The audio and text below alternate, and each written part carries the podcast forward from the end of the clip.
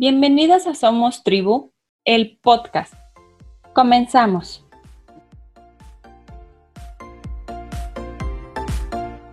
Hola, ¿qué tal? Para mí es un gusto compartir nuevamente una semana más, un episodio más contigo. Y es que el día de hoy vamos a hablar sobre un tema que me estuvieron pidiendo en Instagram, la ley de atracción. Estoy muy contenta de poder compartir un poco sobre lo que yo he hecho, lo que me ha funcionado, cómo lo he vivido. Y quiero empezar con un cuento de uno de mis autores favoritos, Jorge Bucay. En, en su libro El Camino de las Lágrimas, cuenta lo siguiente. Seis mineros trabajaban en un túnel muy profundo, extrayendo minerales desde las entrañas de la tierra. De repente, un derrumbe los dejó aislados, sellando la salida del túnel. El silencio, cada uno miró a los demás. De un vistazo calcularon su situación. Con su experiencia se dieron cuenta rápidamente de que el gran problema sería el oxígeno. Si hacían todo bien, les quedaban unas tres horas de aire, cuando mucho, tres horas y media. Mucha gente de afuera sabría que ellos estaban allí atrapados, pero un derrumbe como este significaría horadar otra vez la mina para llegar a buscarlos. ¿Podrían hacerlo antes de que se terminara el aire? Los expertos mineros decidieron que deberían ahorrar todo el oxígeno que pudieran. Acordaron hacer el menor desgaste físico posible y se tendieron en silencio en el piso. Enmudecidos por la situación e inmóviles en la oscuridad, era difícil calcular el paso del tiempo. Incidentalmente, solo uno de ellos tenía reloj. Hacia él iban todas las preguntas. ¿Cuánto tiempo pasó? ¿Cuánto falta? ¿Y ahora? El tiempo se estiraba cada par de minutos parecían una hora y la desesperación ante cada respuesta agravaba aún más la tensión. El jefe de mineros se dio cuenta que si seguían así, la ansiedad los haría respirar más rápidamente y esto los podría matar. Así que ordenó al que tenía el reloj que solamente él controlara el paso del tiempo. Nadie haría más preguntas. Él avisaría a todos cada media hora.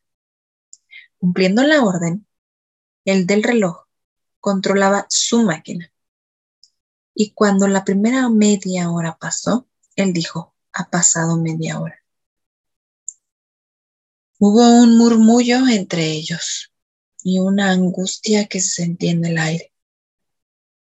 El hombre del reloj se dio cuenta de que a medida que pasaba el tiempo, iba a ser cada vez más terrible comunicarles que el, minuto final se acercaba.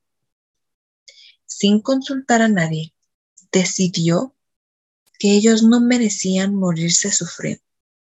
Así que la próxima vez que les informó la media hora, habían pasado en realidad 45 minutos. Apoyado en el éxito del engaño, la tercera información la dio casi una hora después. Dijo, ya pasó media hora. Y los cinco creyeron que había pasado encerrados en total una hora y media y todos pensaron en cuán largo se les hacía el tiempo. Así siguió el reloj a cada hora completa les informaba que había pasado media hora. La cuadrilla apuraba la tarea de rescate, mientras sabían en qué cámara estaban atrapados, que sería difícil poder llegar antes de cuatro horas. Llegaron a las cuatro horas y media. Lo más probable era encontrar a los seis mineros muertos. Encontraron vivos a cinco de ellos. Solamente uno había muerto de asfixia, el que tenía el reloj. Cada vez que construyamos la certeza de un hecho inevitablemente siniestro, va a pasar. No sabiendo cómo o sabiéndolo.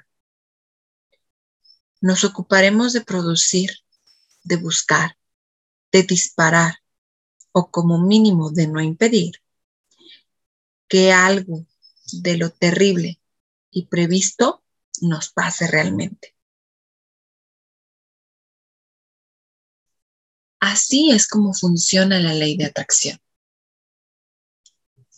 Y es que la ley de atracción es una creencia que se basa en que la energía que emitimos será capaz de atraer otra energía similar a la que emanamos. Esta teoría carece de fundamento científico como tal. Sin embargo, ya hay más evidencias con respecto a esta información. Seguramente habrás escuchado alguna vez que si tienes pensamientos positivos, conseguirás cosas positivas o a la inversa. Esto está relacionado con la idea en la que basamos toda la ley de atracción donde según la ley de atracción emitimos energía determinada y según sea esta positiva o negativa, recibiremos una similar. Esta ley está relacionada con los pensamientos y la manera en la que consideramos que intervienen en nuestra vida. Se fundamenta en que aquello que proyectamos en nuestro entorno lo recibiremos de manera idéntica. Por ejemplo, si alguien piensa de forma positiva sobre la idea de que conseguirá un trabajo en breve, es más probable que lo consiga. Si bien es cierto que hará cosas para lograrlo, manteniendo una actitud positiva, y que también se va a mantener en la búsqueda, son elementos que se conjuntan. Sin embargo, una persona que piensa que nunca encontrará a la pareja perfecta, seguramente jamás va a suceder. El motivo es que está emitiendo energías negativas sobre este determinado tema y probablemente se esté enfocando de manera poco favorable para conseguirlo. La ley de atracción no tiene un fundamento científico, sin embargo, sí depende de la creencia de cada persona. ¿Cómo podemos atraer lo que se desea? Estas pautas podrán ayudarte para que tú puedas practicar la ley de atracción y te enfoques en aquello que verdaderamente deseas. La primera pauta es céntrate en lo que quieres. Si te centras en lo que quieres, podrás tener mayor claridad para conseguirlo. Es que mucha gente se centra en lo que no quiere. Por eso cuando se le pregunta qué desea, no lo tiene claro. Sin embargo, hace una lista de todo aquello que se que se quiere conseguir y se olvida de lo que uno no desea. Por ejemplo, a veces decimos, es que no me quiero enfermar, no me quiero enfermar, pero recordemos que el no no lo procesa la mente, ¿verdad? Es una palabra inexistente para nuestro cerebro. Por lo tanto, el lenguaje es me quiero enfermar y me enfermo. Centro tanto mi atención en algo que me genera pánico, que sucede eso que yo estoy este, imaginando, porque mi atención está plena en eso. La segunda pauta determina la calidad de tus pensamientos. Y en este punto hay que valorar los pensamientos que se están teniendo con respecto a aquello que quieres conseguir. Porque aquí intervienen elementos como las creencias limitantes que suponen en efecto una limitación para lograr aquello que se desea. Según la ley de atracción, la energía que se emite es idéntica a la que se recibe, ¿no? Entonces, si tienes pensamientos positivos y motivadores, conformarán una gran base para conseguir lo que se anhela. La tercera pauta es visualiza lo que tú deseas. Una de las cosas importantes que se pueden hacer para traer lo que uno quiere es la visualización. Es decir, como esto, em, como si esto que tú deseas o como si esto que te estás imaginando ya fuera un hecho, ya fuera real. Em, sentarte y pensar de forma detallada todo lo que quieres conseguir hará que se empiece a formar para que ya esté en tu vida. Es decir, le estás diciendo que ya es realidad. Y eso determina las acciones más adecuadas para que tú como persona puedas conseguirlo. La siguiente pauta es pasar a la acción. Y es que no solo compensar es suficiente para conseguirlo. Hay que establecer una serie de acciones, ¿no?